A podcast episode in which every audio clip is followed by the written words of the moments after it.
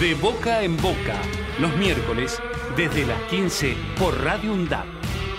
Con la conducción de Néstor Mancini, Víctor Savitoski, Marcos Bralo y el aporte de María Teresa Andrueto, nuestra reconocida escritora. De boca en boca.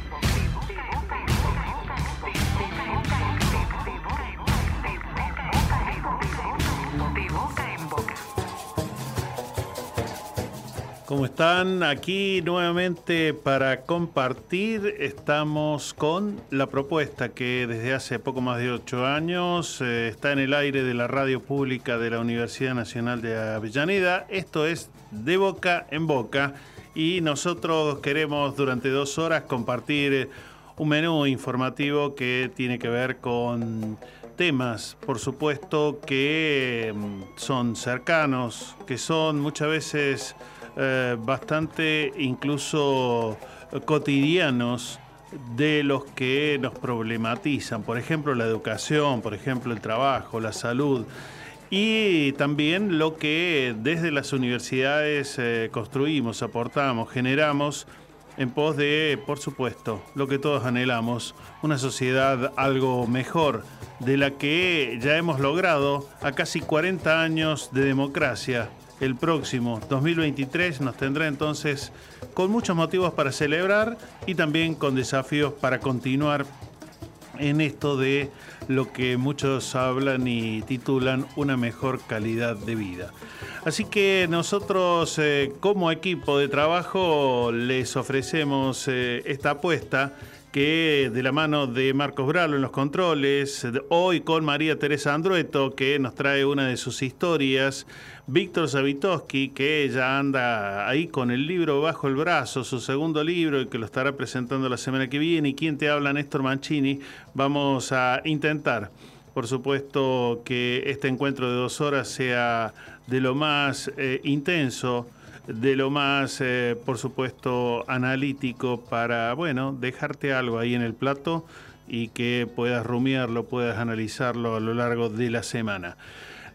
Tengo un montón de saludos, un montón de también de aplicaciones eh, de me gusta y tantas otras cuestiones en nuestra página de Facebook de Boca en Boca. Eh, desde distintos rincones. Eh, por supuesto tenemos grandes amigos y amigas que nos siguen desde Colombia, como Joana Rubio, también como mm, Eliana Herrera, también como lo que tiene que ver con Aura Mora, con Santiago Gutiérrez, desde Ecuador, por ejemplo, con eh, Roberto Duarte, con Adriana Velázquez, desde algún lugar acá de la costa, con Graciela Gómez aquí en Avellaneda, que nos encontramos hace pocos días en la Feria del Libro de Avellaneda con Mariel eh, Otero. También, queridos colegas, que mañana estarán viajando a la ciudad de las Diagonales para escuchar a Cristina Fernández de Kirchner, como Yayo Frediani. Desde Uruguay, Ana Laura Piñeiro, desde Bolivia, Vivian Camacho, que cada tanto la tenemos al micrófono. Bueno, desde Entre Ríos, Luis Ulrich. Eh, bueno, y hay un montón de saludos más que vamos a mm, compartir con ustedes, por supuesto, a lo largo del programa. Hoy tenemos temas eh, que nos ocupan y nos preocupan bastante y que ya en minutos nos va a tener con una primera comunicación a propósito de lo que en la ciudad autónoma de Buenos Aires viene ocurriendo en temas de educación, en temas de salud y cómo, eh, por ejemplo, la escuela Mariano Acosta es una de las que eh, viene sufriendo persecuciones por parte del gobierno de la Ciudad Autónoma de Buenos Aires, tanto por parte del Ministerio de Educación de, de esta ciudad y también por parte del actual jefe de gobierno Horacio Rodríguez Larreta. Así que vamos a ir con una entrevista en algún ratito nada más para contarte de qué va eso. También nos vamos a trasladar al mundo del teatro, porque bueno, la semana pasada vos sabés que se estuvieron entregando los premios ACE, que reconoce toda la labor artística, eh, en torno a actores, actrices, eh, directores eh, de teatro, bueno, apuestas, y vamos a tener a uno de estos premiados en el aire. Ya ha estado en algún momento en nuestro programa, esta vez volverá también a través, bueno, de una charla telefónica. Víctor Savitoski, bueno, muchísimo, como te decía María Teresa Andrueto, así que esto es de boca en boca. Bueno, a los amigos y amigas de Boca en Boca, un abrazo muy grande. Soy Claudia Florentina, aquí de Argentina, pensando en estos días en la importancia de seguir eh, viendo los conflictos en la región y viéndolos desde este esquema de los saqueos que el sistema capitalista y patriarcal quiere seguir haciendo en nuestra tierra, en nuestros recursos, en nuestros derechos, en nuestros cuerpos, en nuestras libertades, en lo cual los conflictos políticos y sociales son óptimos escenarios para seguir saqueando. Así que creo que es desde ahí donde tenemos que seguir poniendo la lupa y analizando desde una mirada regional todo lo que va sucediendo. Para eso el trabajo de ustedes es indispensable. Así que un abrazo grande como comunicadora y amiga y que sigan mucho tiempo más al aire de la Universidad Nacional de Avellaneda.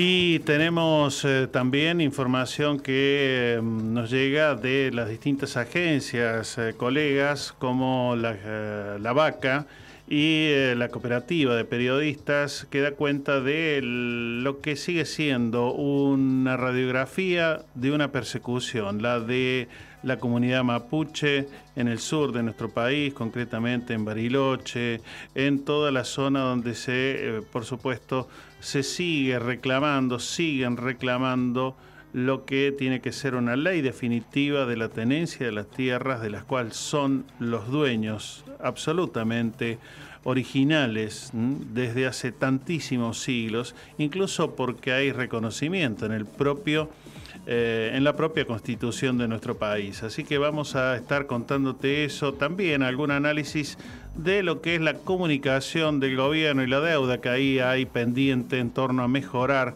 respecto de bueno lo que son los grandes elefantes, las grandes corporaciones mediáticas que no solamente aquí en Argentina, en Brasil y en tantos otros lugares han causado y siguen causando tanto daño cuando quieren incluso, por ejemplo, criminalizar a cualquier político y mandarlo a la cárcel.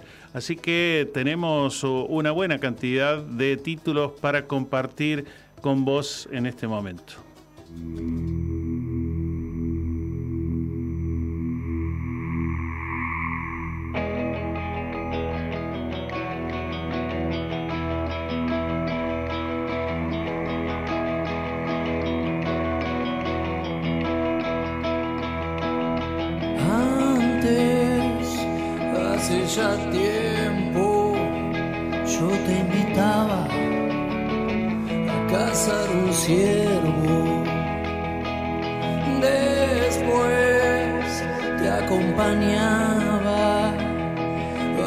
A buscar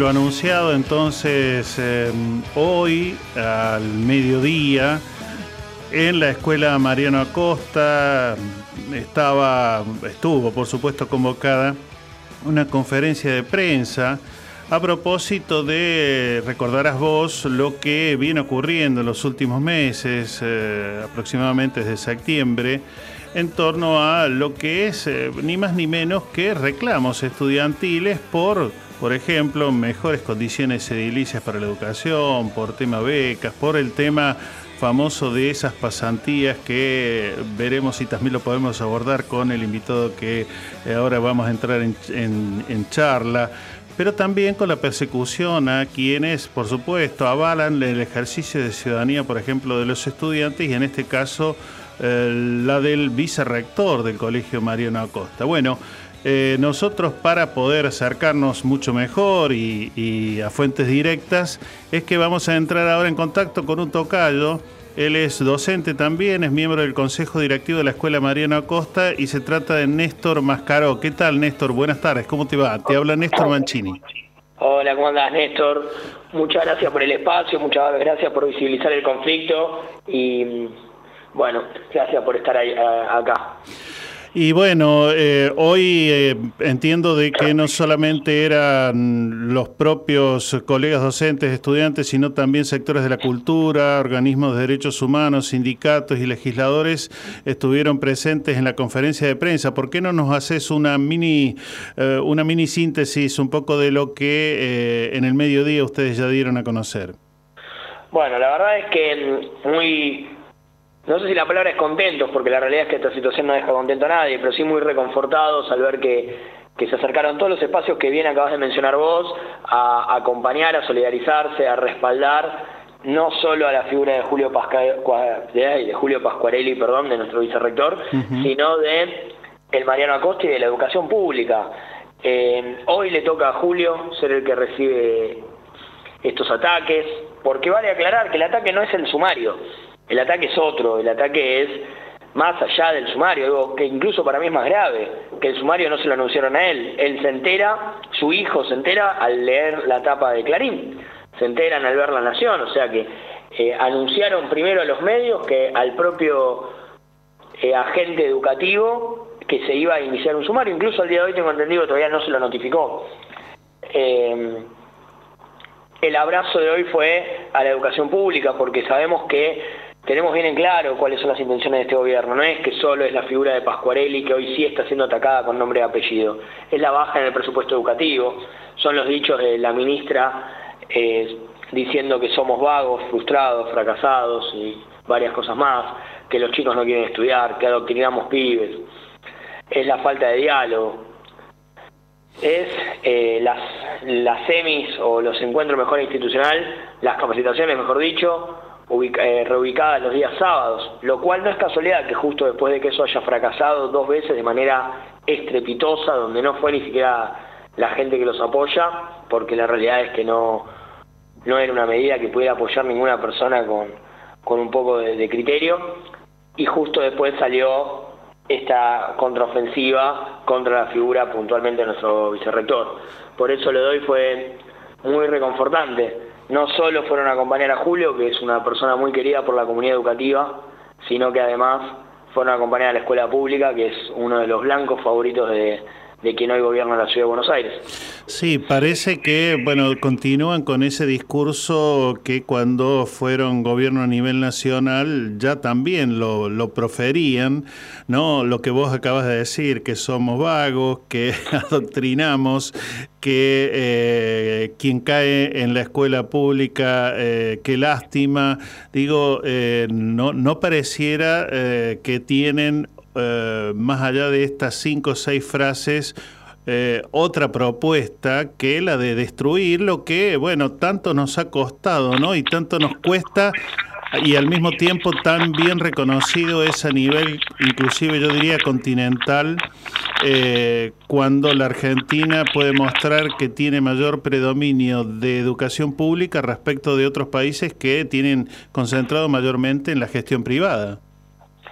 No solo eso, a ver, bajaron el presupuesto educativo una vez más para el 2023, eh, no solo con el recorte hacia los salarios docentes, sino también la falta de creación de escuelas. Eh, la única, el único instituto, escuela, universidad, pongámosle el nombre que quieran, porque creo que ellos ni lo saben, que ni ellos lo saben, perdón, que intentó abrir el gobierno de la Ciudad de Buenos Aires, es la Unicaba, que no es la apertura de una escuela, es el cierre de 29 institutos de formación docente.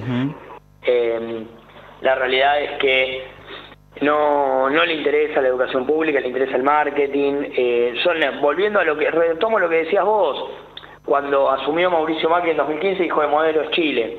Yo por suerte conozco Chile, es un país hermoso, donde una de las grandes discusiones que tienen es que los estudiantes están cansados de pagar un crédito de por vida para poder llegar a acceder a una carrera terciaria o universitaria.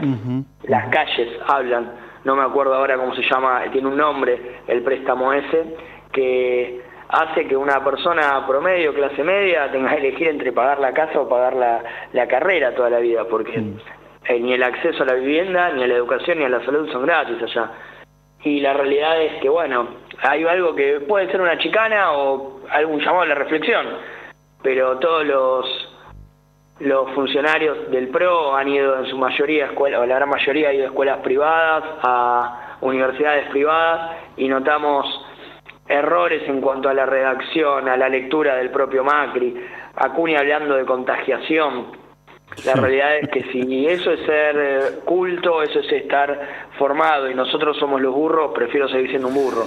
Donde la realidad es que además tenemos un valor que es la autocrítica y la reflexión. Claro, y en, en el marco este de una situación que, bueno, ya viene con continuidad más o menos de septiembre, si no recuerdo mal, digo, ¿cómo, cómo se encuentran, cómo sostienen su, de, su lucha los estudiantes ahí, por lo menos del Mariano Acosta? Y pienso también en los padres que han sido incluso también conminados a pagar fabulosas sumas porque supuestamente son irresponsables a dejar que sus hijos se expresen.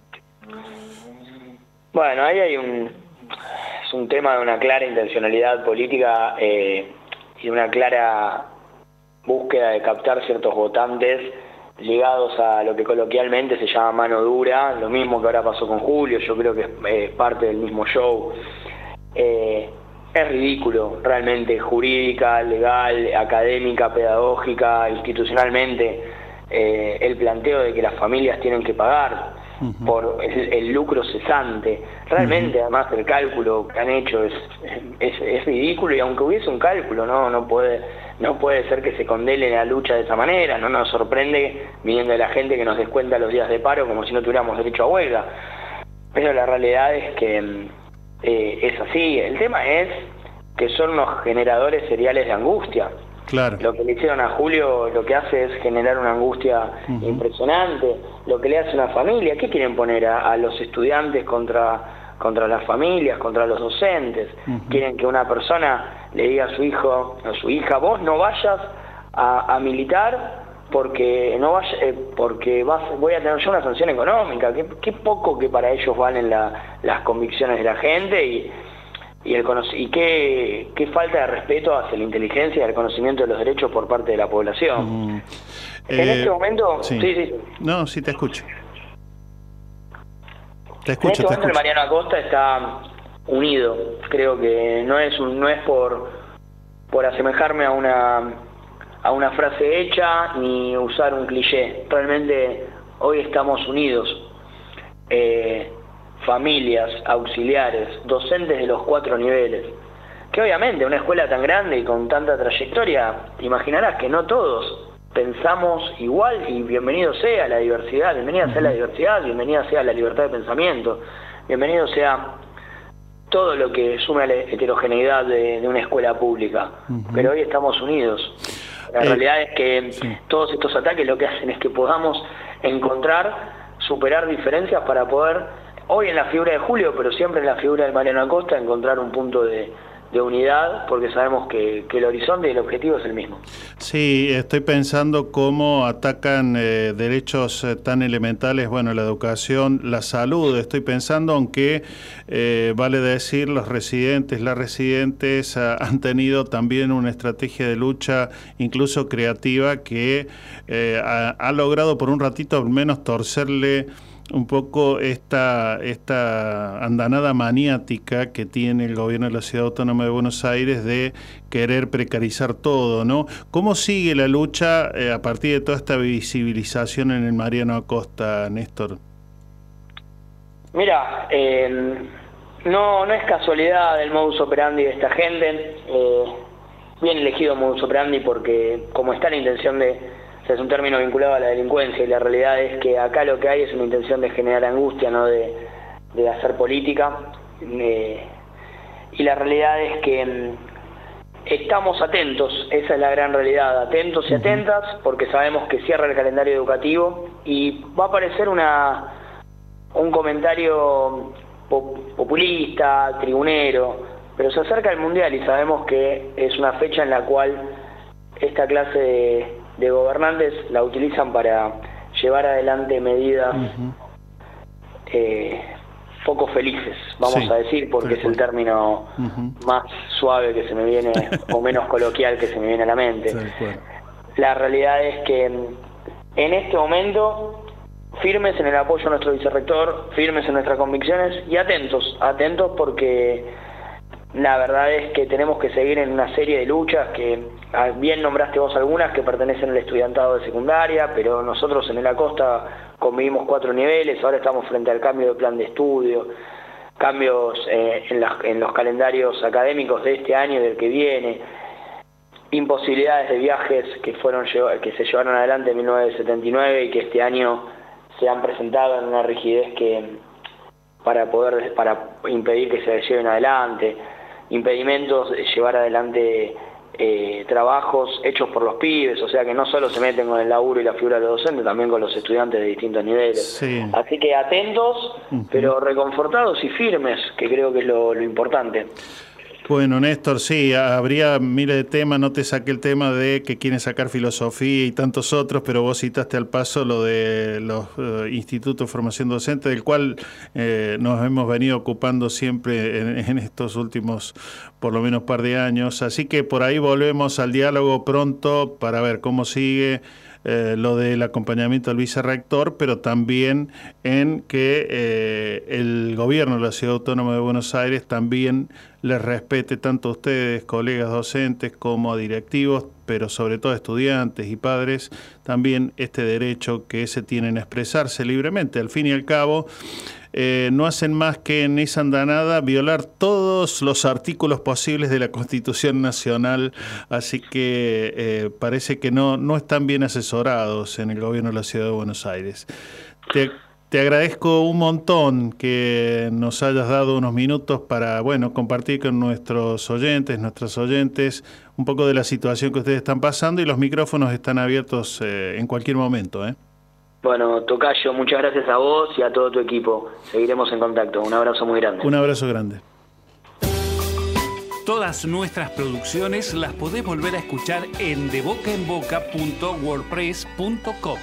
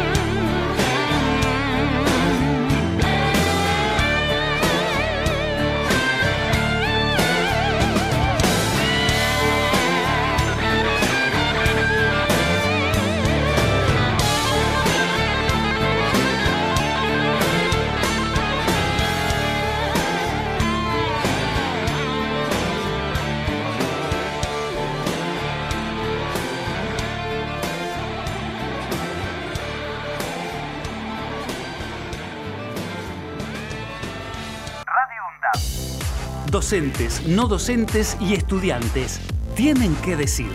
radioundap.edu.ar voces. Voces universitarias. Escuchalas.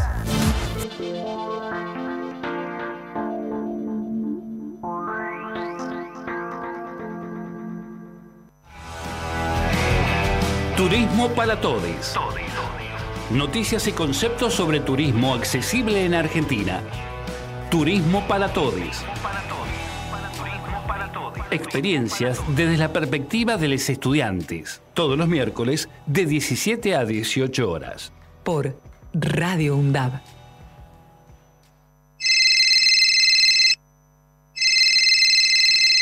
Te comunicaste con Radio UNDAB al 1 1 5 6 6 9 7 7 4 6. En este momento, todos nuestros operadores se encuentran ocupados. Deja tu mensaje después de la señal. ¡Pip! Hey, Zoe, este es el número de Radio UNDAP para que te comuniques y lo agendes. 11 5669 7746. Mandás un mensaje y te suscribís para recibir toda la información de Radio UNDAB. Un saludo, la radio está buenísima. El Estado del Tiempo y el Estado de Derecho. Un programa realizado por estudiantes y docentes de la carrera de abogacía de la Universidad Nacional de Avellaneda. Los jueves de 15 a 16 horas. El Estado del Tiempo y el Estado de Derecho. Donde estés y cuando quieras, escucha Radio UNDAB. Baja la aplicación en tu celular. Búscanos en tu tienda de aplicaciones como Radio UNDAB y escucha nuestros contenidos. Baja la aplicación en tu celular. la aplicación en tu celular. Donde estés y cuando quieras, Radio UNDAB. Hacemos otra comunicación. Otra comunicación.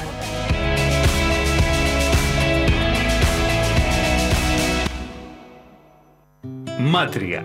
Territorios y sonidos de nuestra América. Un programa para escucharnos y reconocernos como pueblo de este continente en las diferencias que nos enriquecen. Conducen Casiana Torres, Walter Barrios y Héctor Olmos. Una coproducción de Radio UNDAP y Radio Nacional Folclórica FM 98.7. Matria, territorios y sonidos de nuestra América. Todos los jueves a las 17 horas. Para cortar las noticias falsas y la desinformación, entérate de todo lo que hacemos en Radio UNDAB y UNDAB TV. Encontranos en Facebook, Twitter e Instagram como UNDAB Medios. Seguinos en YouTube. Suscríbete a UNDAB TV. Bájate la app de Radio UNDAB desde tu tienda de aplicaciones. Somos los medios de comunicación oficiales de la Universidad Nacional de Avellaneda. Otra comunicación para seguir en contacto con la actualidad y la comunidad universitaria. Después, no digas que no te avisamos. Radio UNDAB. Emisora universitaria. Multiplicando voces. Escuchadas. Radio UNDAB. radioundab.edu.ar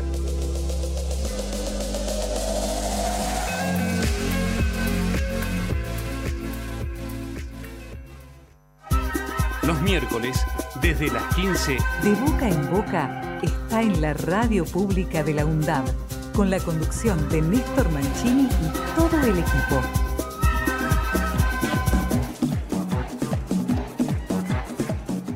Muy bien, estamos con ustedes hasta las 17 y ahora te quiero, bueno, pasar esta invitación que eh, nos hace llegar eh, Comunicar EDH y Uniendo Voces son dos propuestas de extensión que tiene la Universidad Nacional de Quilmes y que este jueves 17 de noviembre van a realizar una radio abierta ahí en la Biblioteca del Río de Quilmes en la Ribera, nada más y nada menos, a partir de las 16.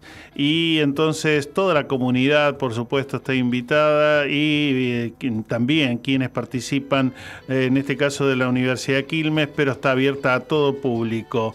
Ahí en Otamendi y Cervantes, en la rotonda de la Ribera de Quilmes, eh, cuando el río ruge, la comunicación se hace presente, es el lema para esta radio abierta donde está convocada toda la comunidad para compartir, por supuesto, las alegrías y también lo que nos duele en la sociedad y lo que necesitamos mejorar. En minutitos nada más vamos a estar en comunicación para irnos a un tema, bueno, por supuesto, más amable, que tiene que ver con las artes y que tiene que ver con gente premiada. Te decía que mm, hay una cantidad también de eventos que ocurren en nuestras universidades y que, por ejemplo, eh, nos permite contar que eh, hay estudiantes que, por ejemplo, perdieron una pierna y que hoy estudian en, por ejemplo, la Universidad de San Martín, eh, en lo que es la licenciatura en órtesis y prótesis, y ya están fabricando prótesis no solamente para sus casos, sino para tantos otros que lo necesiten y tantas otras que lo necesitan. Eso es la educación pública, eso es lo que el neoliberalismo quiere venir habitualmente a derrumbar.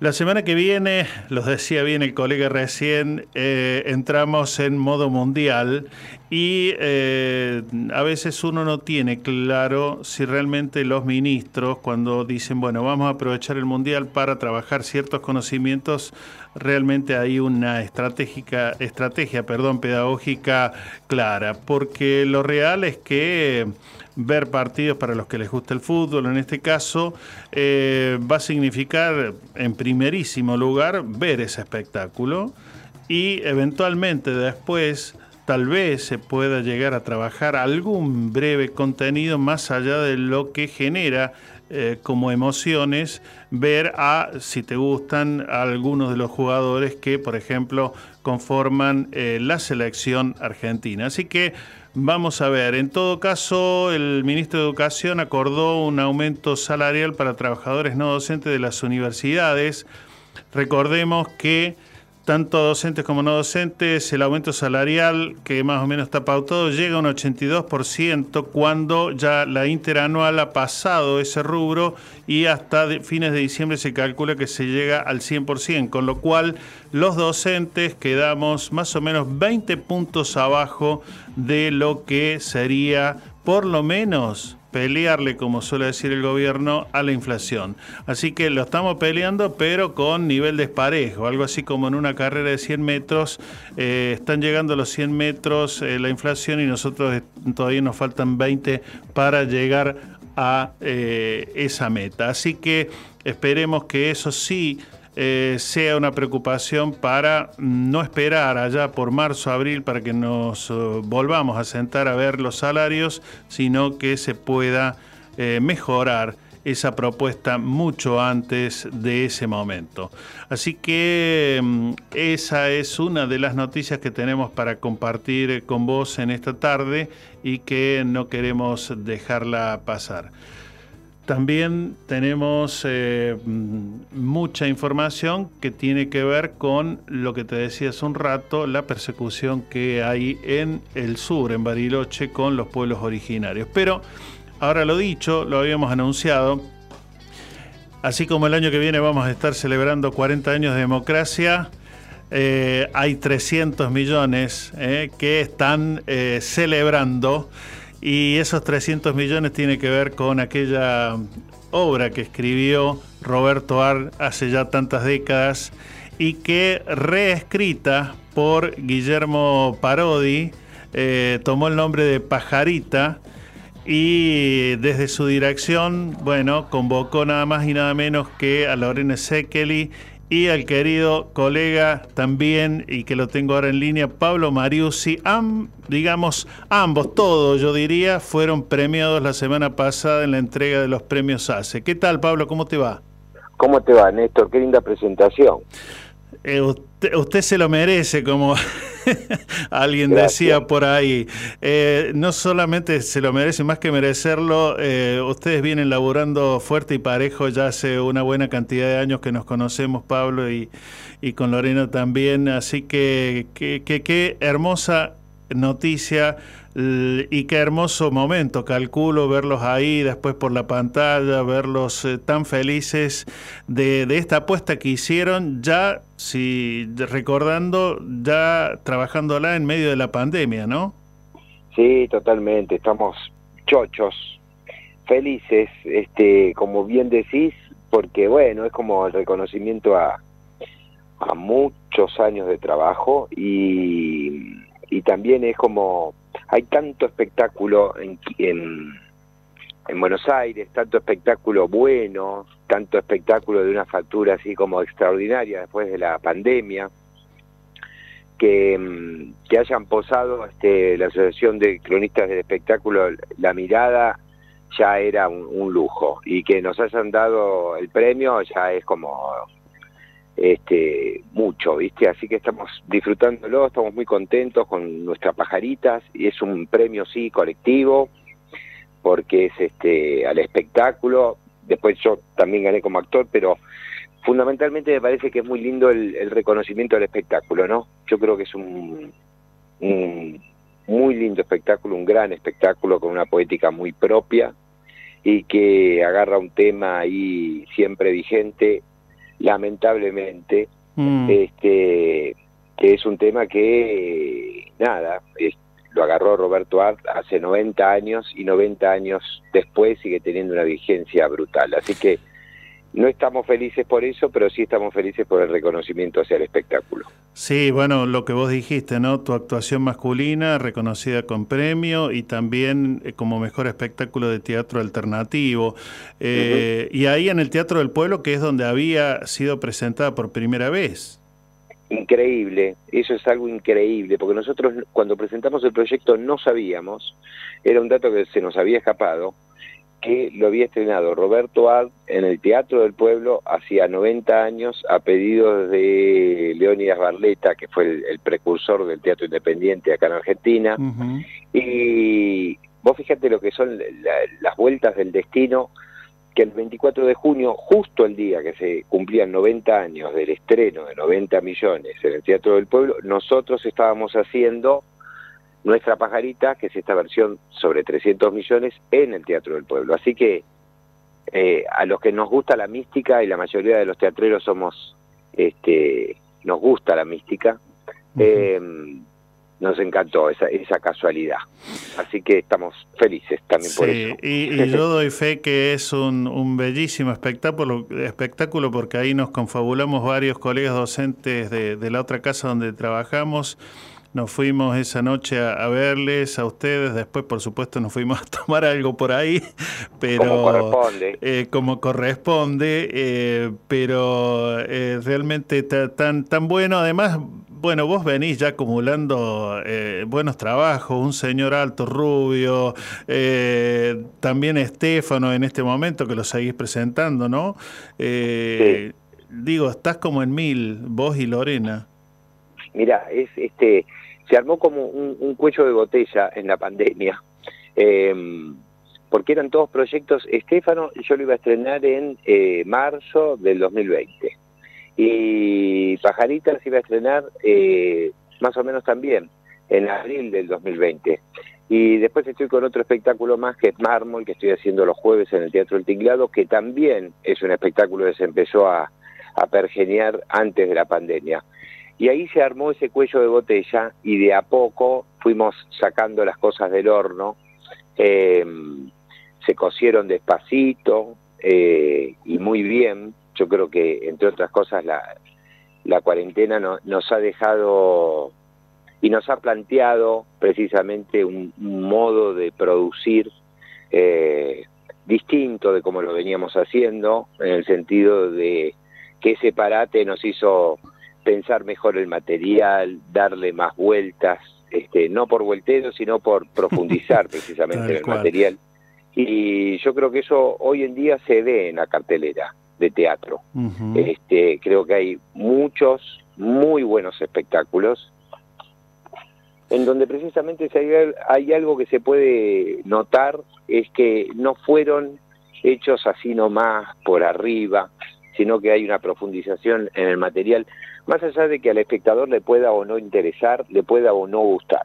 Uh -huh. Pero um, hay algo que a mí me parece en los espectáculos que pude ver, eh, que fueron unos cuantos, porque yo cuando puedo voy al teatro, eh, la verdad hay un, hay un nivel del, del trabajo independiente increíble. Yo creo que hacía muchos años que no se veía tan buen nivel de teatro muy parejo en todas las salas, así que está buenísimo que los que nos están escuchando que se animen y vayan a ver teatro independiente, que hay mucho y muy bueno.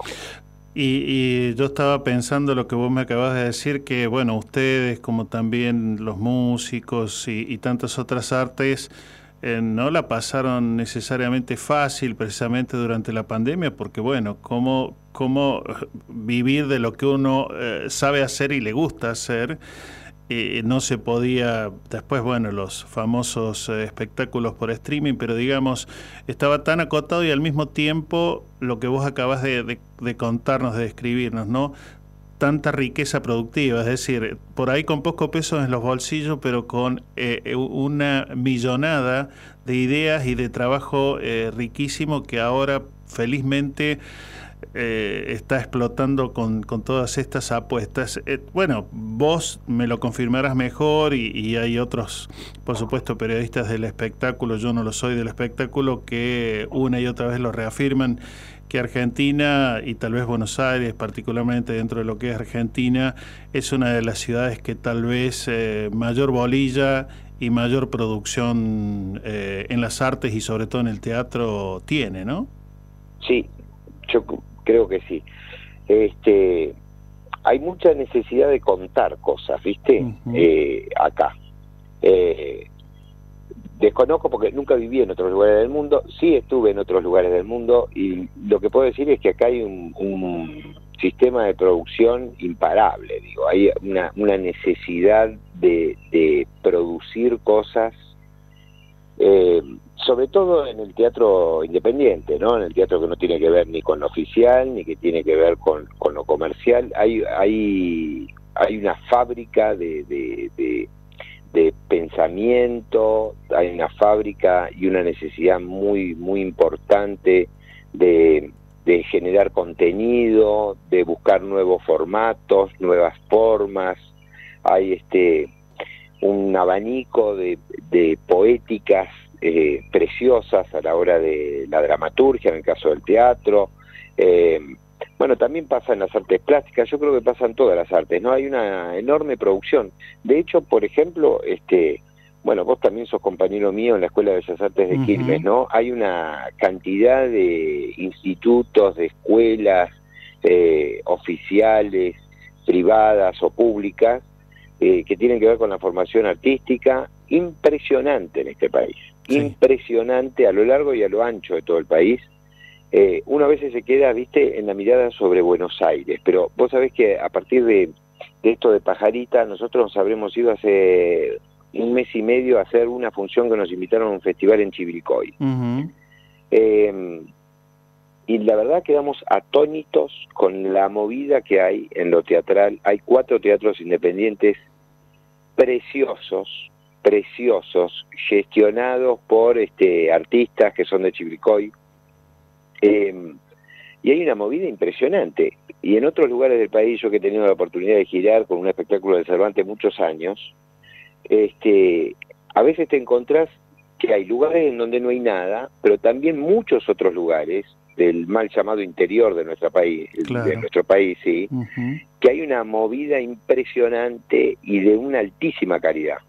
Eh, así que bueno, evidentemente yo creo que es algo que tiene que ver con Argentina en particular el caso del teatro, pero en Latinoamérica también percibo que pasa algo parecido. Uh -huh. eh, y me parece que está buenísimo, me parece que está buenísimo. Y yo creo que, bueno, se logró reconfirmar que en este país eh, la cultura también sigue siendo un derecho porque finalmente senadores eh, hizo lo que tenía que hacer y se votó para que, bueno, por lo menos tengamos cierta tranquilidad por los próximos 50, 50. años, ¿no? Eh, para que no venga, bueno, un gobierno neoliberal y de repente diga eh, en el próximo presupuesto nacional nada para las artes, nada para la cultura y, y que lo lleven para otro lado. Eh, Total. Es y un aparte... año creo que muy rico, incluso de esos mojones que uno puede contarlos en esta, en esta especie de revival que seguramente haremos eh, el año próximo mencionando o, o, acordándonos de qué logros tenemos en cada uno de los años desde la vuelta a la democracia. Mira, absolutamente, yo creo que sí. Y creo también que eso es este el producto también de, de la lucha y de la prepotencia de trabajo de todos los que seguimos produciendo aún sin tener eh, los recursos que podríamos llegar a tener, ¿no? Uh -huh. Esta cosa que estaba ocurriendo, esta cosa de, de, estos 50 años de prórroga para poder utilizar los recursos que genuinamente le corresponden a la cultura, Tal cual. Porque, porque aparte eran, son recursos, estamos hablando de recursos en el caso específico de las bibliotecas populares, del Instituto Nacional del Teatro, bueno, de todos los que estaban involucrados en, en este recorte que se podía llegar a hacer, son recursos que son absolutamente legítimos. Mm. Eh, entonces, bueno, hay algo ahí que me parece que se terminó de acomodar y hay algo también que, que a uno le produce mucho orgullo también, porque es el resultado de, yo te diría, de la lucha diaria casi, de todos los que intentamos eh, hacer cosas, eh, y que está buenísimo que desde lo burocrático no nos lo quiten de un plumazo, ¿no? Tal cual. Tal cual. Eh, Pablo, dos en una, para ir agradeciéndote. Eh, ¿Cómo sigue Pajarita este año? Calculo que todavía sigue, y, y cómo y dónde, si, y, eh, y o Estefano, y qué proyectos hay en danza para, para lo que viene. Mira, este, este año seguimos con Pajarita hasta fin de mes, que eh, por suerte nos, nos nos está pasando algo que es que las dos funciones que nos quedan ya están agotadas. Qué lindo. Este, hermoso, la verdad hermoso. Y vamos a volver con Pajarita a partir del viernes 3 de marzo, del primer eh, viernes de, de marzo del 2023 al Teatro del Pueblo los viernes a las 20 horas. Qué bueno. Y te cuento que de acá a fin de mes, también de noviembre, vamos a seguir haciendo Estéfano en el Teatro La Máscara, ahí en San Telmo, en Piedras, casi Avenida Independencia. Los sábados a las 21 horas eh, seguimos con Estéfano y en diciembre nos salieron una serie de, de funciones, vamos a andar dando vueltas, mira, si mal no recuerdo, vamos a estar por Mercedes, vamos a estar por Lanús, vamos a estar en la sede de Sagay, todas esas fechas son en diciembre, pero para los que son de Avellaneda, de Quilmes, de Capital, vamos a seguir en el Teatro de la Máscara hasta fin de mes, los sábados a las 21 horas. Y te voy a pasar un chivo más. Sí, señor.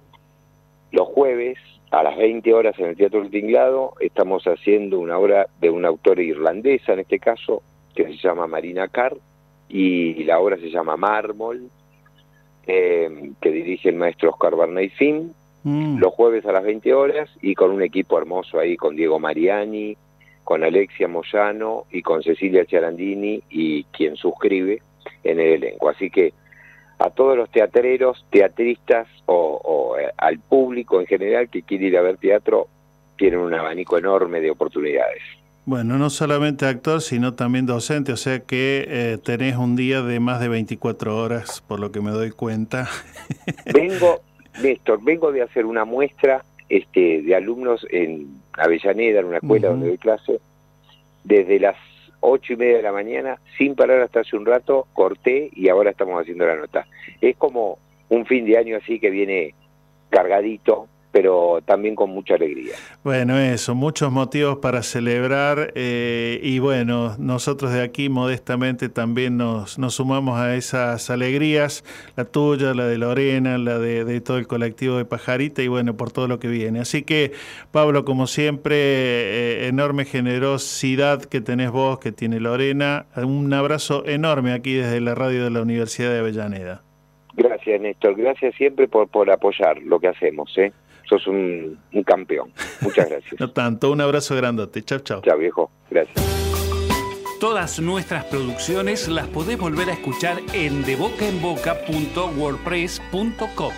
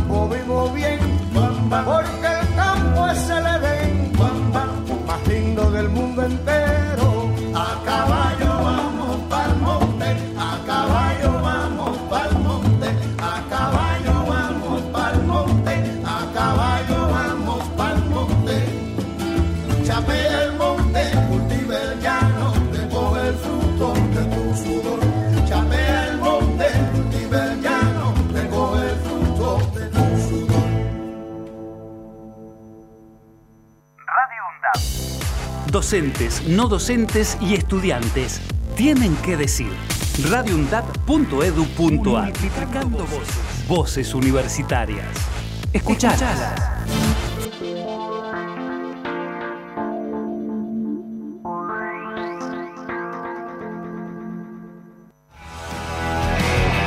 Turismo para todos. Noticias y conceptos sobre turismo accesible en Argentina. Turismo para todos. Experiencias desde la perspectiva de los estudiantes. Todos los miércoles de 17 a 18 horas. Por Radio UNDAB.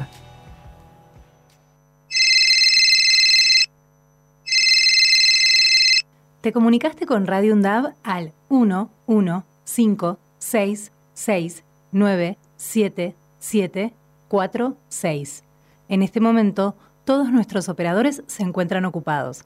Deja tu mensaje después de la señal. ¡Pip! Hey, Zoe, este es el número de Radio UNDAP para que te comuniques y lo agendes. 11 566 97746.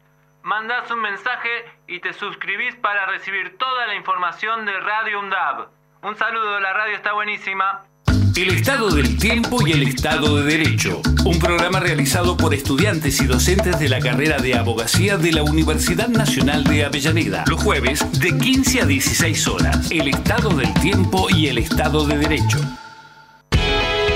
Donde estés y cuando quieras, escucha Radio UNDAB. Baja la aplicación en tu celular. Búscanos en tu tienda de aplicaciones como Radio UNDAB y escucha nuestros contenidos. Baja la aplicación en tu Baja la celular. aplicación en tu celular. Donde estés y cuando quieras, Radio UNDAB. Hacemos otra comunicación. Otra comunicación.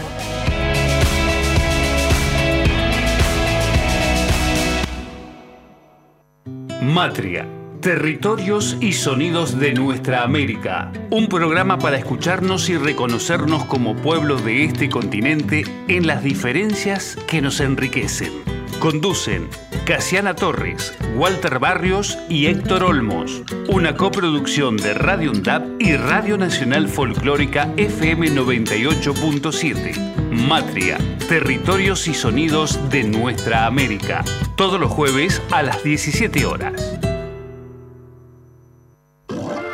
Para cortar las noticias falsas y la desinformación, entérate de todo lo que hacemos en Radio UNDAB y UNDAB TV.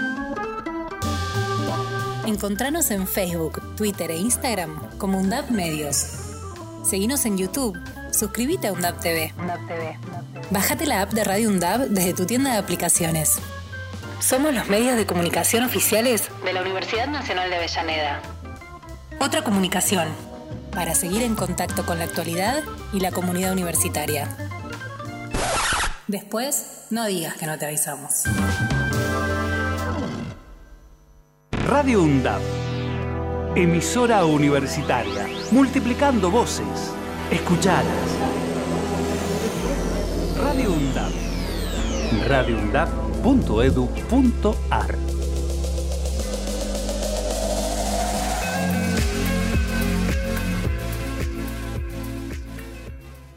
Ejerce tu derecho a la comunicación. De boca en boca. Los miércoles, desde las 15, por Radio UNDAP.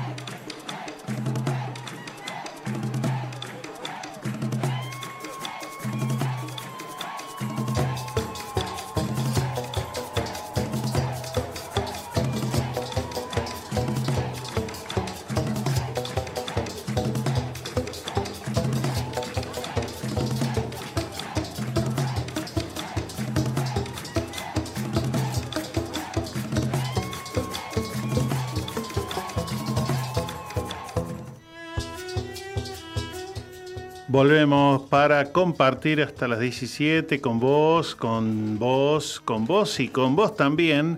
Eh, esto es que lo que viene en De Boca en Boca. Este viernes a las 4 de la tarde y hasta las 6 va a haber una charla de sensibilización y promoción de derechos que eh, organiza OPINOA, Organizaciones de Pueblos Indígenas del eh, Norte Argentino, del Noroeste, junto a delegaciones del INADI, el Instituto Nacional contra la Discriminación, y eh, la red de equipos que apoyan todos estos reclamos de los pueblos originarios se titula la charla Diálogo Intercultural para erradicar la discriminación racial, étnica y cultural, donde va a tener lugar este viernes a las 4 de la tarde en la Universidad Nacional de Quilmes, ahí en Roque Sáenz Peña 352, en Bernal. Sea, si vas por tren, te bajas en la estación de Bernal y de ahí a tres cuadras está la universidad.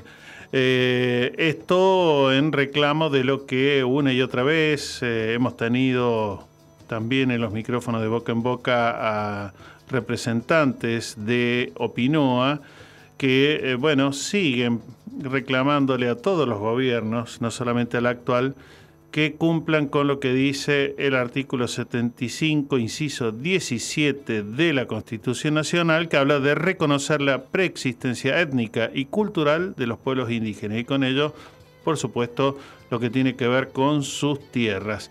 Así que este viernes 4 de la tarde, ahí en eh, lo que tiene que ver con la Universidad Nacional de Quilmes. Por otra parte, contarte en ese mismo sentido que eh, ya lo hemos charlado eh, en el sur de nuestro país, sobre todo en aquella lucha que tiene que ver con los territorios regalados por varios gobiernos y el último también el de Mauricio Macri, eh, en lo que es eh, la Villa Mascardi y tantos otros, donde bueno, los pueblos originarios literalmente son considerados eh, poco más, poco menos que intrusos por un Joel Lewis, digamos, los dos o tres multimillonarios que tienen casi toda la Patagonia. Así que en ese sentido sigue la lucha, pero también sigue la persecución por parte de una justicia que ya la sabemos es eh, bastante dudosa en su calidad, eh, sobre todo en la Corte Suprema de Justicia de la Nación, aunque uno debe decir a veces tiene algunos momentos o algunos referentes que uno, como solemos decir, nos sacamos el sombrero porque hacen lo que deben hacer. Por ejemplo, en Verazategui trabajando eh, desde hace muchos años en el tema de prevenir contra la trata de personas. Así que eh, temas que tienen que ver con lo que nos interesa en la agenda de boca en boca, en este caso los pueblos originarios. Y una más que te quiero compartir porque en un rato nada más, a las 6 de la tarde, Mm, va a tener lugar aquí en eh, lo que es el aula Héroes de Malvinas, aquí en la sede de España de la Universidad Nacional de Avellaneda, eh, lo que es un conversatorio mundial mano a mano con las glorias del fútbol. Van a estar Alberto Rendo, Humberto Maschio, Pinino Más y Juan Carlos Oleniak lo va a coordinar el conversatorio José Luis Pónsico, así que eh, vale, yo creo, eh, nada más y nada menos escucharlo, por ejemplo, Humberto Más, que Opinino Más, Alberto Rendo, así que en un rato, a las 6 de la tarde, llegate aquí en España 350 en el aula Héroes de Malvinas, el conversatorio mundial mano a mano con las glorias del fútbol. El elemento primordial del control social es la estrategia de la distracción que consiste en desviar la atención del público de los problemas importantes. Estrategias de manipulación mediática. Noam Chomsky. Hola, mi nombre es Eddie Tuve. Vengo de Trinidad, Beni, Bolivia. Quiero mandar un saludo cordial y fraterno al programa de Boca en Boca de la Universidad de Avellaneda. Gracias.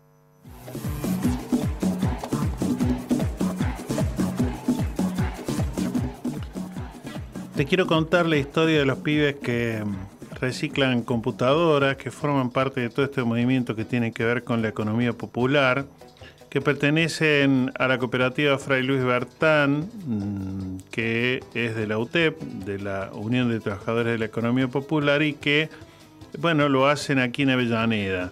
Enseñan a reparar equipos a vecinos y organizaciones sociales con cursos que certifica nuestra universidad pública, la de Avellaneda. Eh, bueno, ellos lo dicen, lo hacemos trueques, nos ayudamos poniéndole a las compus un precio miti miti, dicen ellos, en pesos y en parte en trueque. Eh, es la historia de Josué, de Velasquín, de Leva, de Alejandro, entre tantos otros, que, eh, bueno, uno suele charlar por aquí y por allá con tantos, ¿no? Eh, donde hay una mentalidad que tiene que ver con lo solidario, que no tiene que ver con lo caritativo de te doy una vez y, no, me, no me embromes, no me pidas más, sino con pensar estas formas de vida desde lo que pueden ser muchas veces eh, también los saberes y aún los saberes desde un bolsillo flaco, como suele ocurrir en muchas situaciones, pero que hay una enorme riqueza que se genera en la entrega, en el pensar en el otro. Así que están abriendo camino en la rama tecnológica de la economía popular eh, los eh, integrantes de la cooperativa Fray Luis Beltrán de la UTEP y la verdad da un gusto compartir noticias como la que te acabo de contar eh, aquí en De Boca en Boca.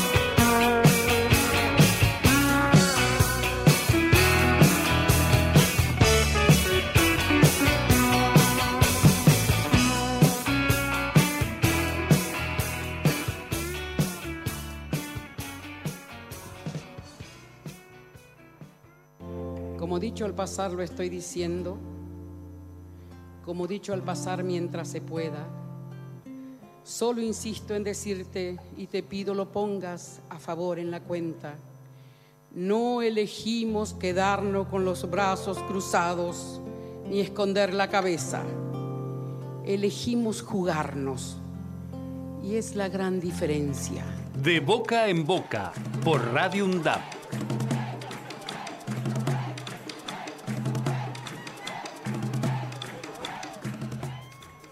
Te cuento que hace cuánto, un par de programas atrás lo tuvimos en los micrófonos a Daniel Feierstein, quien integra eh, desde ahora el Comité Nacional de Ética en la Ciencia y la Tecnología, es director del Centro de Estudios de Genocidio y fue designado por el Ministerio de Ciencia y Tecnología por los antecedentes profesionales y reconocimiento social. Hace apenas una semana atrás estábamos compartiendo también eh, mesas en el encuentro nacional, el segundo encuentro nacional de Derechos Humanos y Educación Superior que tuvo lugar en la Universidad Nacional de La Plata. Y bueno, un gustazo realmente poder compartir y también, por supuesto, aprender de eh, colegas.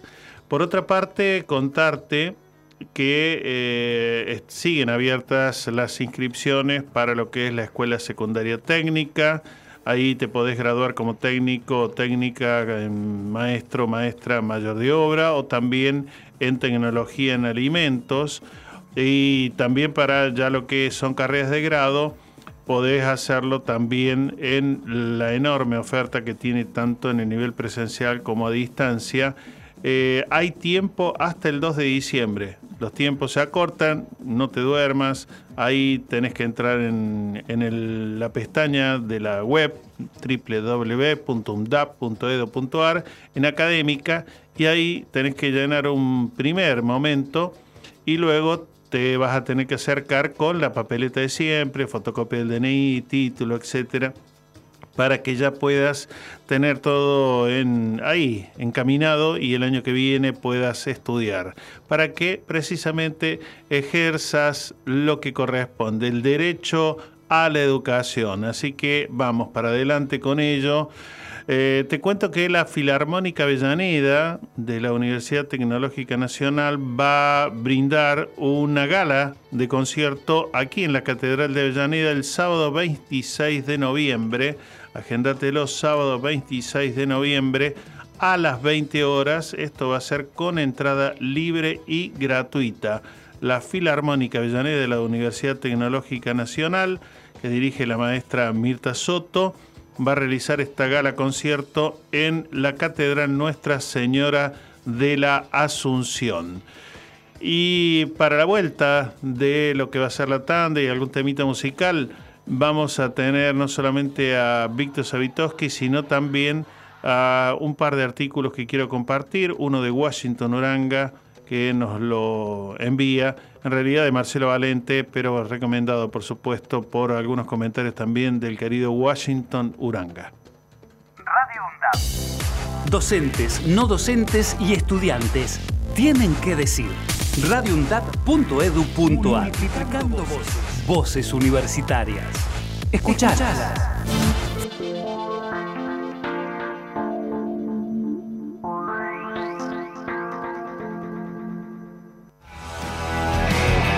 Turismo para todos.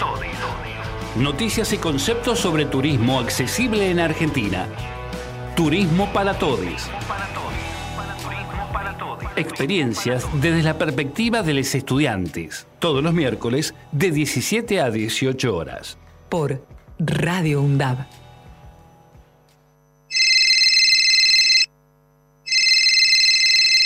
Te comunicaste con Radio UNDAB al 115 6, 6, 9, 7, 7, 4, 6. En este momento, todos nuestros operadores se encuentran ocupados. Deja tu mensaje después de la señal. ¡Pip! Hey, Zoe, este es el número de Radio UNDAP para que te comuniques y lo agendes. 11 566 97746.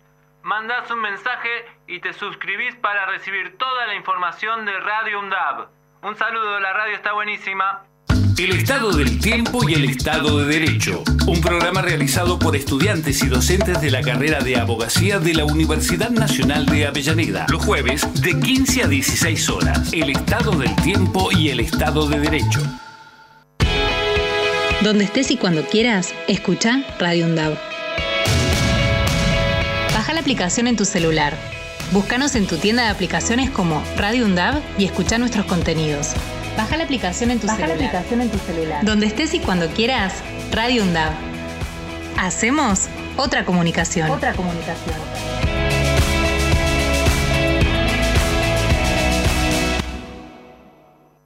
Matria.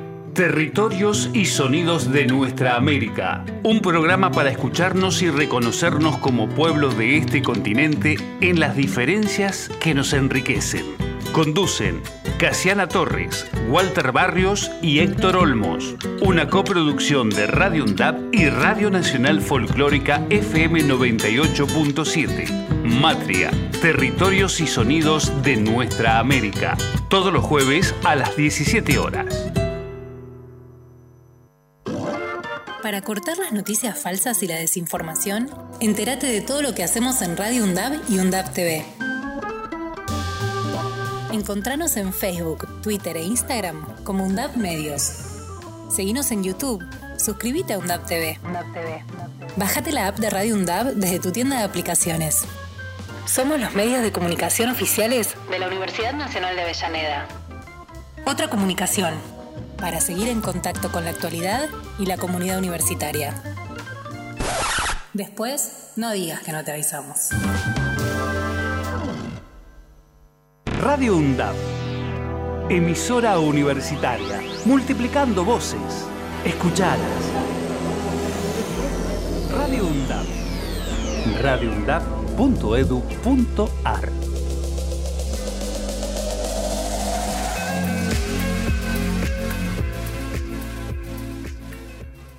Ejerce tu derecho a la comunicación. De boca en boca.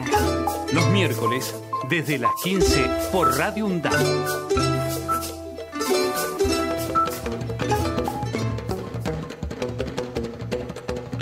Bueno, ya ha llegado el momento en que compartamos, eh, bueno, desde la voz de nuestra integrante también de Boca en Boca, una de sus historias, las que nos llega a través de Gente conmigo, este espacio que originalmente, vale decir, y nuestro posteo en la web, en nuestro Facebook siempre lo reza así, eh, nació en la Universidad Nacional de Córdoba, ahí en la radio de la Universidad Nacional de Córdoba, eh, se emite los días viernes, y nosotros que también con los permisos, por supuesto, necesarios, también tenemos algunas historias que ella también nos trae para nosotros, aquí, para la Universidad Nacional de Avellaneda. Así que escúchala, ahí va, María Teresa Andrueto.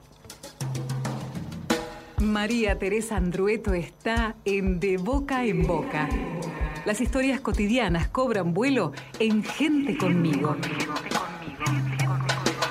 La columna de María Teresa Andrueto.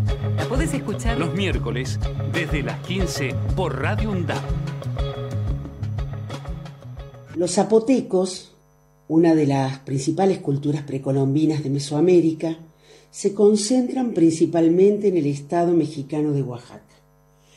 Habitan sobre todo la zona del istmo, la parte más estrecha entre los mares, y el lugar de mayor concentración poblacional es la heroica ciudad de Juchitán de Zaragoza, más conocida como Juchitán, el tercer municipio más poblado del estado de Oaxaca, por detrás de Oaxaca de Juárez y de Tu- Tuxtepec.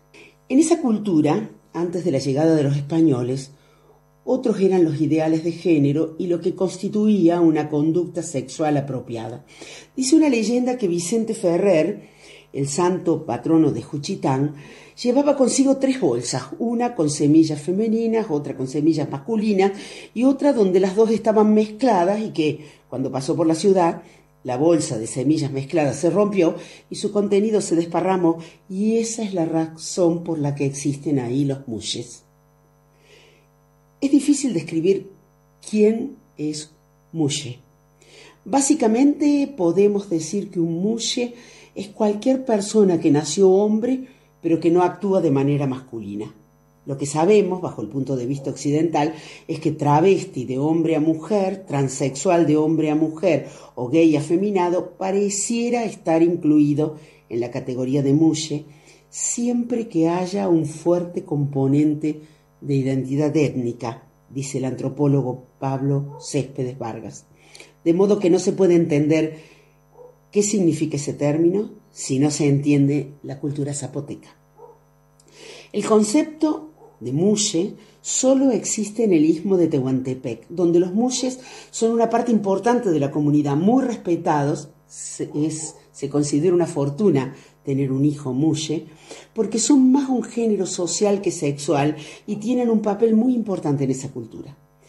Como las mujeres del istmo, los mulles visten los trajes ricamente bordados que inspiraron el estilo de Frida Kahlo. Para algunos son un tercer género, aunque hay quienes dudan de así considerarlos, porque si un hombre adopta características femeninas no deja de ser un hombre, solo escapa a la heteronormatividad.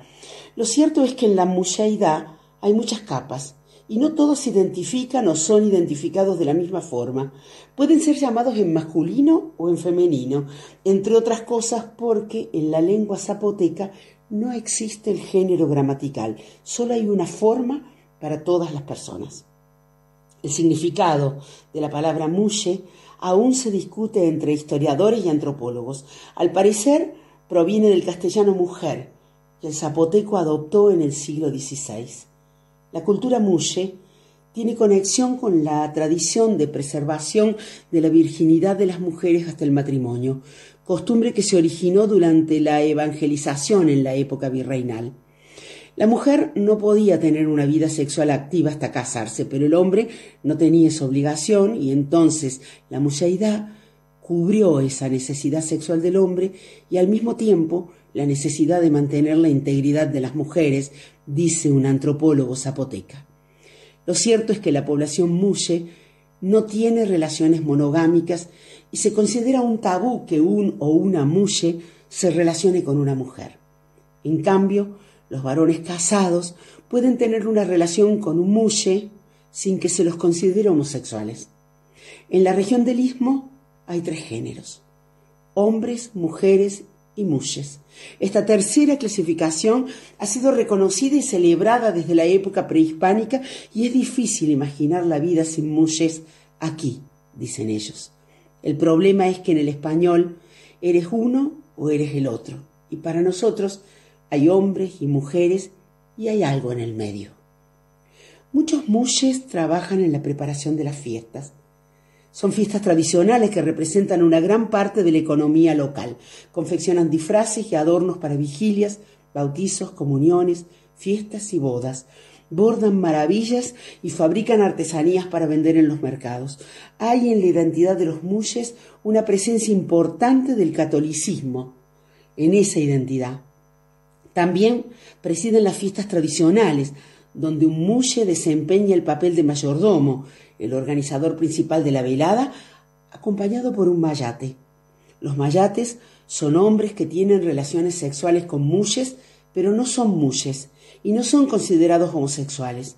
La sociedad zapoteca en su conjunto no concibe a un hombre que tiene relaciones con un mulle como un homosexual. Su estatus de heterosexual no se cuestiona.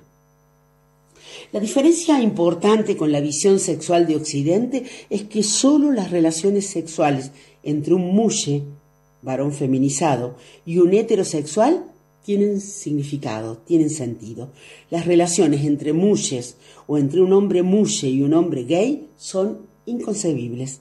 Ningún mulle dormiría con un hombre que se considera gay, escribe Marinella Miano Borruso en un artículo sobre los mulles en el siglo XXI. Los mulles siempre han tenido un papel importante en la Iglesia Católica local. Preparan las decoraciones de la iglesia y en Tehuantepec tienen su propia hermandad, porque la Iglesia Católica se acomodó sabia y prontamente a la tradición de los tres géneros profundamente arraigada en la cultura local. Los mushes, un género cultural, una función social y una identidad. Hace unos años, Amaranta Gómez Regalado, socióloga, mulle de Juchitán, fue candidato o candidata local en las elecciones para el Congreso mexicano y a pesar de que no obtuvo suficientes votos, fue la primera candidata o el primer candidato transexual de México. Sigue involucrada en la política, especialmente en campañas contra la homofobia y para la prevención del SIDA. Si las hijas de San Vicente no luchamos por nuestros derechos, ¿quién lo hará? Dice.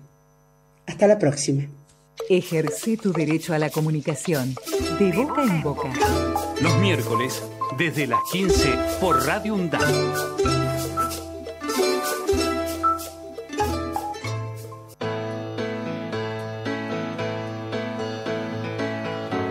Cuando no recordamos lo que nos pasa,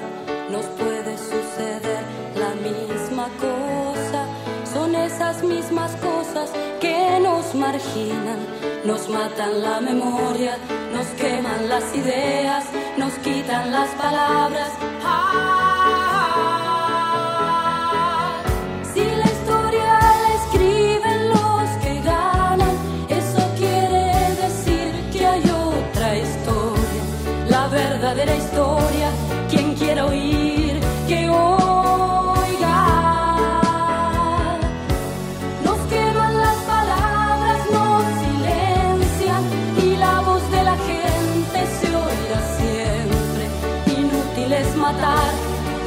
la muerte prueba que la vida existe. Cuando no recordamos lo que nos pasa, nos puede suceder la misma cosa. Son esas mismas cosas que nos marginan, nos matan la memoria, nos queman las ideas, nos quitan las palabras. Ah,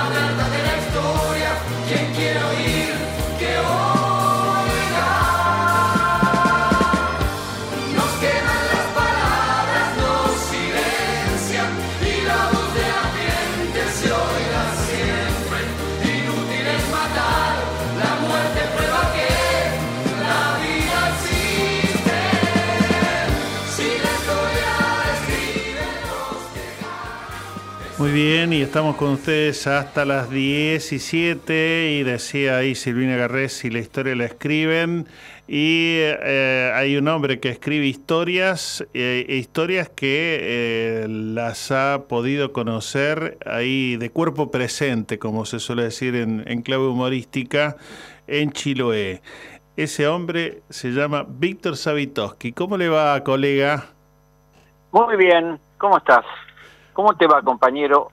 Mira, antes de, de esta de este relato de, de la historia, quería darte una alegría, que me parece que de esas tenemos pocas y cuando tenemos alguna hay que compartirla. Sí, señor. El triunfo de los trabajadores de la salud que se parece tanto al triunfo de los trabajadores del neumático. Sí, sí. militar, militar en contra de todo y de todos y lograr un aumento acorde mínimamente con sus merecimientos. No es po- doblarle el bracito al amigo Larreta no es fácil, ¿eh? No, no, eh, y en eso charlábamos más temprano con los docentes ahí del Mariano Acosta, donde lo tienen con sumario al vicerrector por apoyar los reclamos de los estudiantes. Digo, un, un gobierno, el de la ciudad de Buenos Aires, que va contra todos los derechos tan elementales y tan, tan imprescindibles como es el derecho a la educación, pero además contra la salud, es decir, todo lo que vulnera las cuestiones básicas de un trabajador, de un ciudadano. Así que bienvenidas sean esas torceduras de brazo, como, como recién decías. Luchar paga, al contado. Sí, Hay que acordarse de ese lema. Paga y paga en dignidad, en dinero, en eh, también en que de alguna manera hay una gran estimulación, no solamente para los que luchan, para los que no luchan. Ahí está también parte de, de esta alegría que quiero compartir. Sí, sí, co- completamente de acuerdo y bueno, motivos, por lo menos algunos, como decís, como para eh, terminar eh, este último momento del año con algunas sonrisas y eh, la que veo en todas las fotos ahí que me has compartido es la de las cajas con el libro que finalmente llegó. Llegó. A mí me gustaba cuando te propuse esto de contar la historia, eh, no, te lo- no estoy hablando como escritor, estoy hablando como alguien que escribe. Y, y tampoco estoy tratando de darle sugerencias, ni ejemplos, ni nada de eso a nadie. Pero sí, al contarles esta historia, tal vez pueda despertar en alguien esa idea que uno tiene guardadita seguramente, que no se atreve, que dice, no, no puedo, eh, eso quiero lograr. La historia está así. En el, en el 2018 voy casualmente a Chiloé, en un viaje que empezó siendo San Martín de los Andes y después de San Martín de los Andes pasamos a Junín de los Andes, cruzamos dos fronteras, la nuestra y la chilena, y acá hago un pequeño paréntesis, pasar la Argentina es un trámite, pasar la chilena es una pesadilla. Porque te revisan con esos perros que asustan el más valiente y te tratan mal. Realmente, no sé por qué, pero te tratan mal. Entonces es como que uno entra a un lugar bellísimo, incomparable, en el sur de Chile creo que tiene una belleza exultante, pero ya entras mal pisado, como diría. Entonces hicimos un recorrido que fue eh, después fue Villarrica, después fue Valdivia y después llegamos a Chiloé. Un amigo presta una casa durante dos días, está al borde de un acantilado, bajamos el acantilado, abajo está el Pacífico que nos esperaba. Y recorriendo todo ese predio, que en realidad ellos tienen la característica de que tenga como mínimo 3, 4, 5 hectáreas, que para que nos ubiquemos son 3 o 4 o 5 manzanas, y el otro lado también tiene el Pacífico. La gran diferencia entre los dos pacíficos es que el que está a la cerca de nuestra casa o de la que nos prestaron era un rugiente Pacífico y el otro era un mar calmo. Esas eran las dos diferencias con solamente 500 o 600 metros de diferencia. Ese lugar, en ese momento, y viendo el atardecer, con una casa totalmente vidriada, empecé a preguntarme por qué no volvía. Volví dos años después y sentí sinceramente que era como haber encontrado un lugar en el mundo. ¿Cómo fue la decisión que uno toma para escribir? No me lo había propuesto antes de llegar. Entonces empecé a hacer lo siguiente.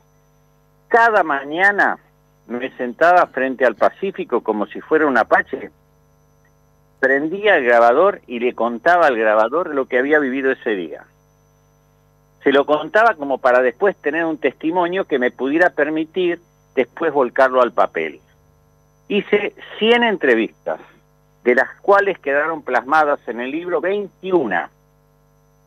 Y en cada entrevista fui descubriendo la infinidad de personajes femeninos y masculinos que para mí son la esencia, la estructura del libro. Absolutamente ajenos a nuestra realidad. Es un mundo absolutamente rural comparado con nuestras vivencias absolutamente urbanas. Pero también quiero contar un pedacito de la historia que no es tan bonita como la que conté hasta ahora. Muchísimas veces ocurrió por distintas circunstancias que no una de naufragio absoluto. ¿Qué nos va a pasar siempre que intentemos hacer algo de este tipo? Va a llegar un momento, si no, ¿para qué lo voy a escribir? ¿Qué sentido tiene? ¿Lo haré en otro momento o no lo haré nunca? En ese momento que ocurre eso, alguien me dice, Víctor, acá hay una novela, cosa que jamás estuvo en mis planes. ¿Cómo dije? Sí, hay una novela. Acá hay una novela, después hay un periodístico, después hay algo que vos sentís en el lugar o del lugar que no puede faltar. Y entonces me puse a pensar, la reconstrucción del libro creo que fue más difícil que la construcción del libro. Fueron seis meses de laburo sacándole eh, lo mejor de cada fin de semana porque estábamos apasionados con lo que estábamos haciendo y llegamos a la conclusión que cuando terminamos el libro, lo entregamos, eso también tiene un ida y vuelta que es fascinante, es la corrección, donde entras en el detalle más insignificante, aparentemente, pero no lo es. Y en ese trayecto de seis meses pasaron cosas hermosísimas. Discutir una coma, discutir un punto, discutir una frase, discutir una palabra, discutir un contenido de una palabra. Y eso tiene un valor testimonial para quien escribe y una alegría cuando uno termina de escribirlo. Que no está buscando un resultado literario, está buscando el resultado de poder comunicar una pasión, una vivencia. Por eso se llama Andares y por eso se llama Sentir. Era esto lo que quería contar, sinceramente. Y, bueno, yo creo que eh, es más, en, en tiempos donde esto charlaba con los estudiantes, incluso hoy cerramos precisamente una de las materias, se llama taller de texto, ¿no? Y tiene que ver con la lectura y tiene que ver también con la producción de escrita, nada más que por supuesto no de un libro, sino de trabajos más breves.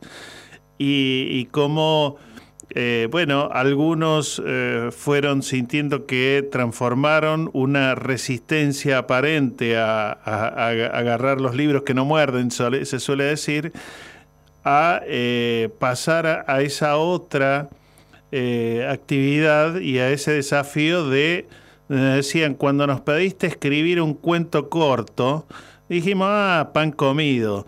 Y después ellos dijeron cómo fue su proceso. Así que eh, qué bueno que lo cuentes, Víctor, porque eh, eh, realmente, eh, más allá de lo que sea, digamos, atraernos por una portada de un libro o por el tema, digo, también todo esto es parte de lo que te llevas con el libro cuando, cuando lo compras.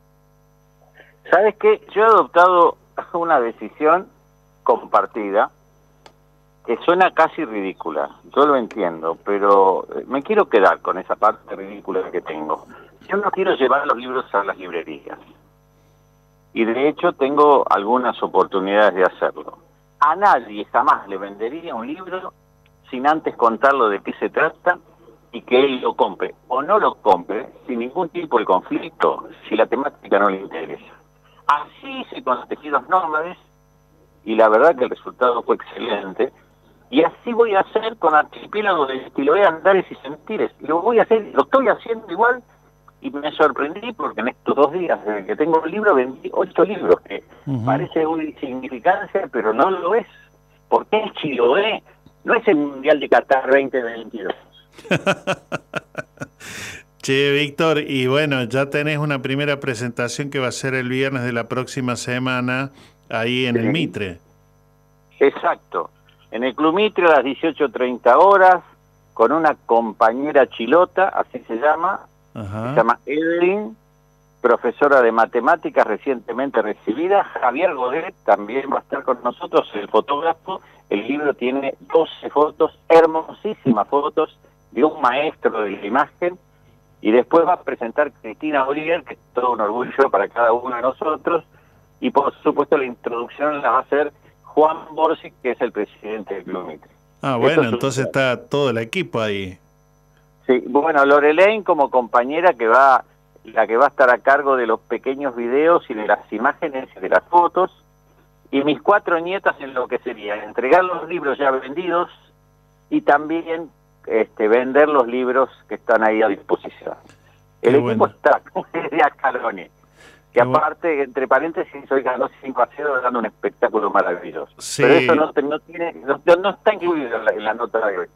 Sí, no, eso yo me lo, me lo perdí porque estaba, por supuesto, en otra actividad, pero mm, a la noche veré ese pasadito. Esperemos que eh, más o menos toquen así eh, la orquesta ahora en los partidos que ya se vienen, que van a ser más en serio, como se suele decir. Así que...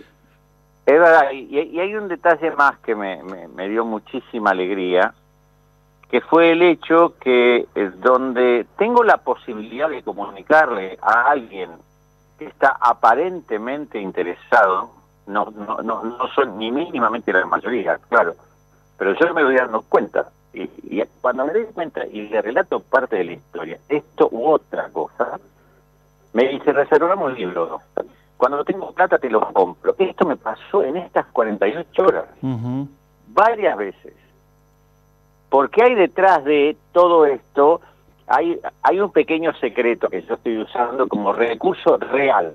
La historia es real absolutamente hasta la última coma, pero el libro está habitado por dioses, mitos y demonios. sí. Y lo habitan en serio y están ahí adentro. Y eso sorprende a la mayoría de las personas. ¿Cómo, como real, dioses, mitos, demonios? Sí, todo eso es así. Bueno, a esos dioses, mitos y demonios, más allá de acercarse al Mitre, ¿qué otra vía tiene el que quiera comprarte el libro, el que quiera acercarse al libro? No, mira, eh, que se comunique conmigo, yo tengo CBU y tengo alias, soy un hombre famosísimo. ¿Qué nivel lo suyo? Y le, claro, le puedo mandar lo que quiera, se lo llevo a su casa, dedicado y envuelto. Todo lo que le puedo... Hay con señalador para que no se pierdan las páginas que está leyendo. Muy bien, muy bien. O sea que, bueno, espectacular lo suyo. ¿eh? Está en todo. Va, va- fuiste aprendiendo, ¿eh? Muchísimo. Claro, y tropecé, caí, tropecé, caí, tropecé, caí. Alguna vez me tenía que parar definitivamente. Sí, señor. Bueno, Víctor, eh, alegrías y, y buenas noticias entonces que, que compartimos, por supuesto, aquí, de boca en boca. Así que nos veremos, compañero, la próxima semana, ya cerquita de, de- de la presentación del libro. Muchísimas gracias, un abrazo enorme a todos. Y sinceramente, el día es como el periodismo escribir, ¿eh? igual, o como el trabajo de prensa, como nos gusta decirle a mí. Es adictivo. Una vez que empezaste a escribir y Bill Evans toca el piano o Miles toca la trompeta, de ese lugar no se puede salir. Un abrazo. Un abrazo grandote. Todas nuestras producciones las podés volver a escuchar en debocaenboca.wordpress.com.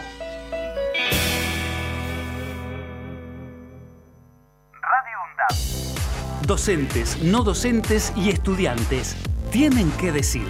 radioundab.edu.ar Multiplicando voces. Voces universitarias. Escuchalas.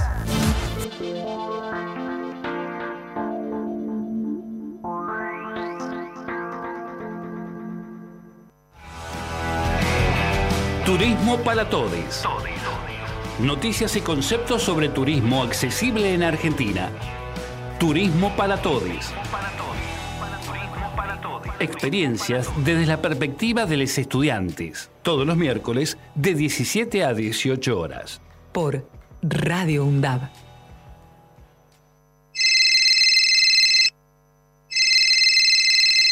Te comunicaste con Radio UNDAB al 11566967746. En este momento, todos nuestros operadores se encuentran ocupados. Deja tu mensaje después de la señal. ¡Pip! Hey, Zoe, este es el número de Radio UNDAP para que te comuniques y lo agendes. 11 566 97746. Mandás un mensaje y te suscribís para recibir toda la información de Radio UNDAB. Un saludo, la radio está buenísima. El estado del tiempo y el estado de derecho. Un programa realizado por estudiantes y docentes de la carrera de abogacía de la Universidad Nacional de Avellaneda. Los jueves de 15 a 16 horas. El estado del tiempo y el estado de derecho. Donde estés y cuando quieras, escucha Radio UNDAB. Baja la aplicación en tu celular. Búscanos en tu tienda de aplicaciones como Radio UNDAB y escucha nuestros contenidos. Baja la aplicación en tu Baja la aplicación en tu celular. Donde estés y cuando quieras, Radio UNDAB. Hacemos otra comunicación. Otra comunicación.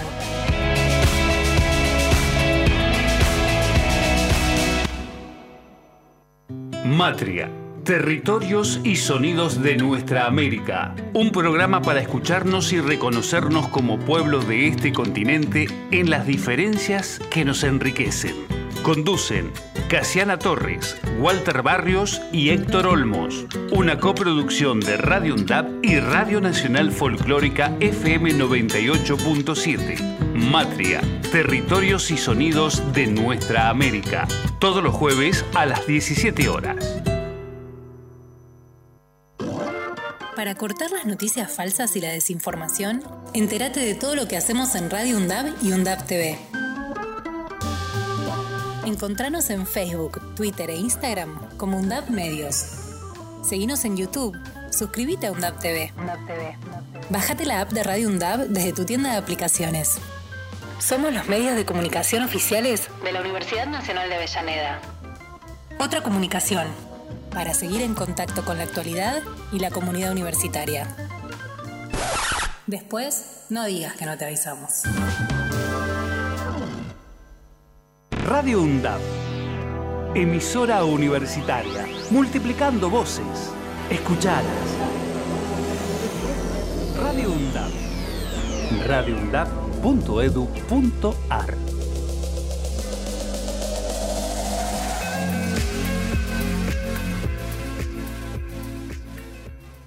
Ejerce tu derecho a la comunicación. De boca en boca. Los miércoles, desde las 15, por Radio UNDAP.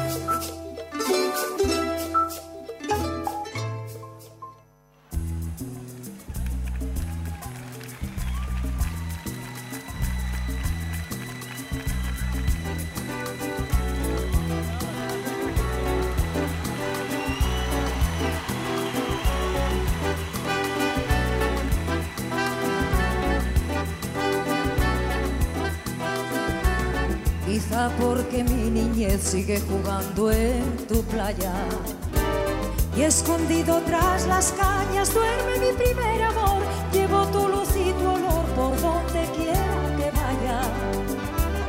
Y amontonado en la arena, guardo amor, juegos y penas yo. Que en la piel tengo el sabor amargo del llanto eterno que han vertido a Estambul para que pintes de azul sus largas noches de invierno. A fuerza de desventura, tu alma es profunda y oscura. A tus atardeceres rojos se acostumbraron mis ojos como el recodo al camino. Soy cantor, soy embustero, me gusta el juego y el vino, tengo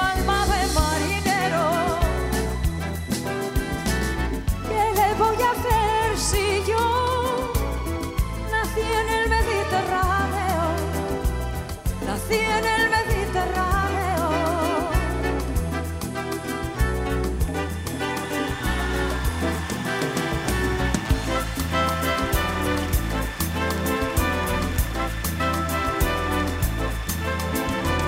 y te acercas y te vas después de besar mi aldea.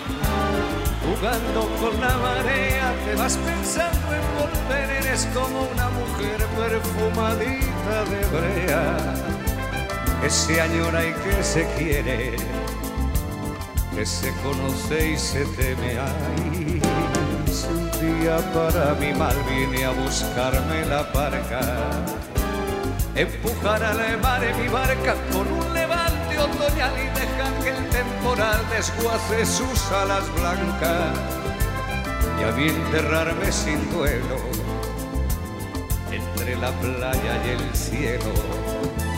En la ladera de un monte más alto que el horizonte quiero tener buena vista. Mi cuerpo será camino, le daré verde a los pinos y amarillo a la genista. Y cerca del mar porque yo nací en el Mediterráneo, nací en el Mediterráneo, nací en el Mediterráneo.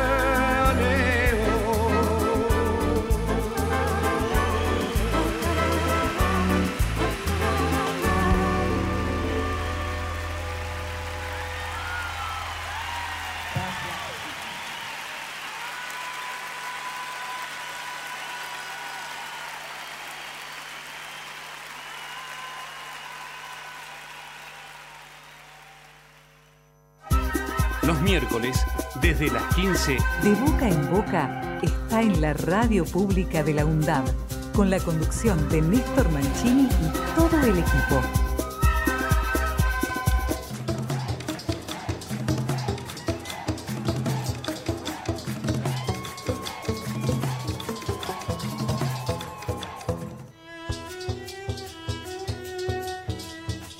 Muy bien amigos, y estamos eh, llegando ahí a los últimos minutos. Te cuento que este viernes en la sede de Piñero, en el primer piso, se van a realizar las quin- quintas jornadas, bien digo, de la Tecnicatura Universitaria en Prótesis Dental.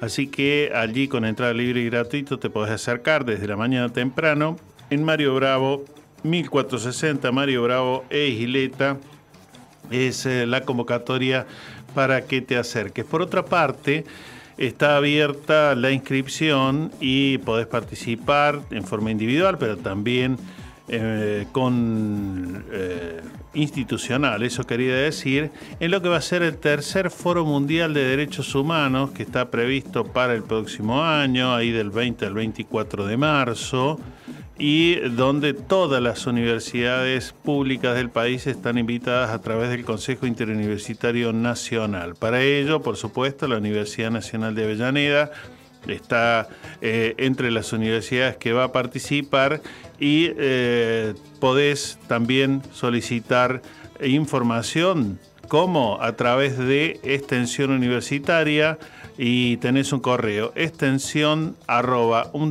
undap.edu.ar.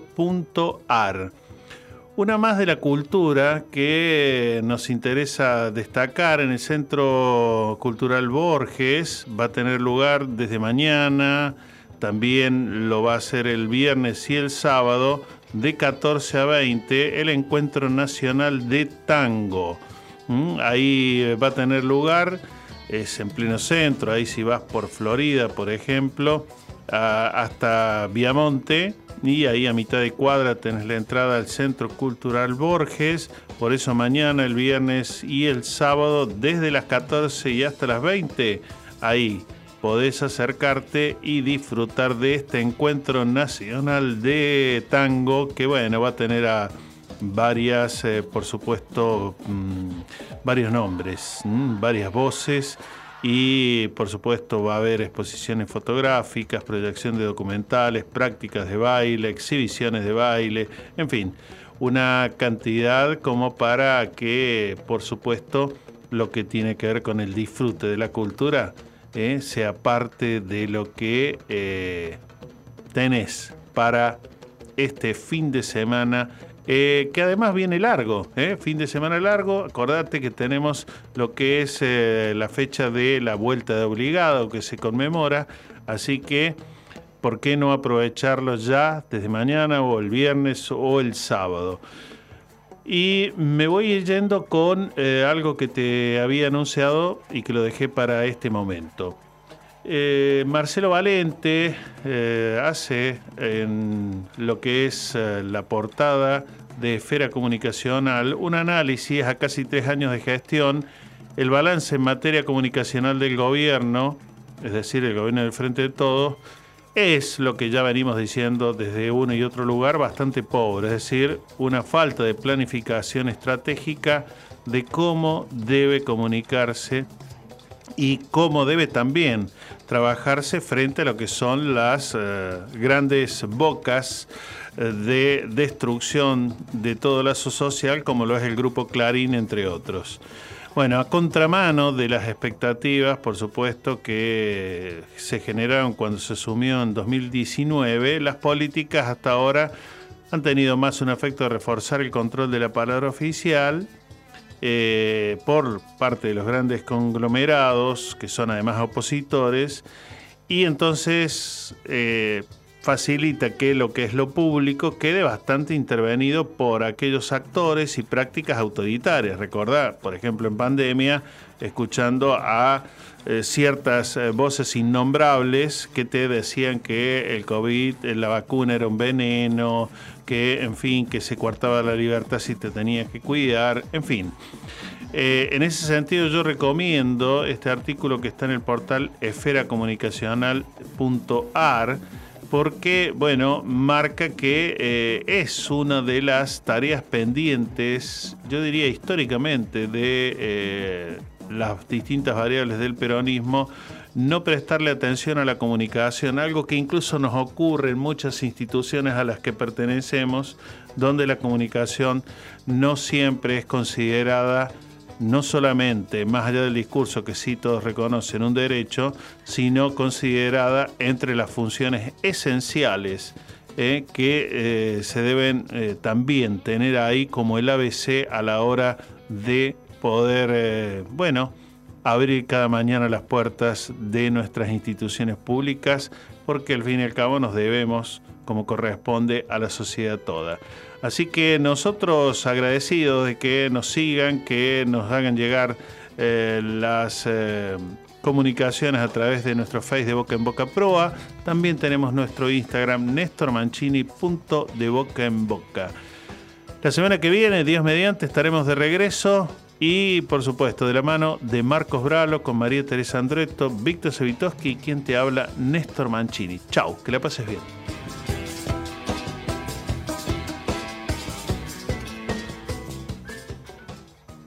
Hay que salir del agujero interior. Radio. Largar la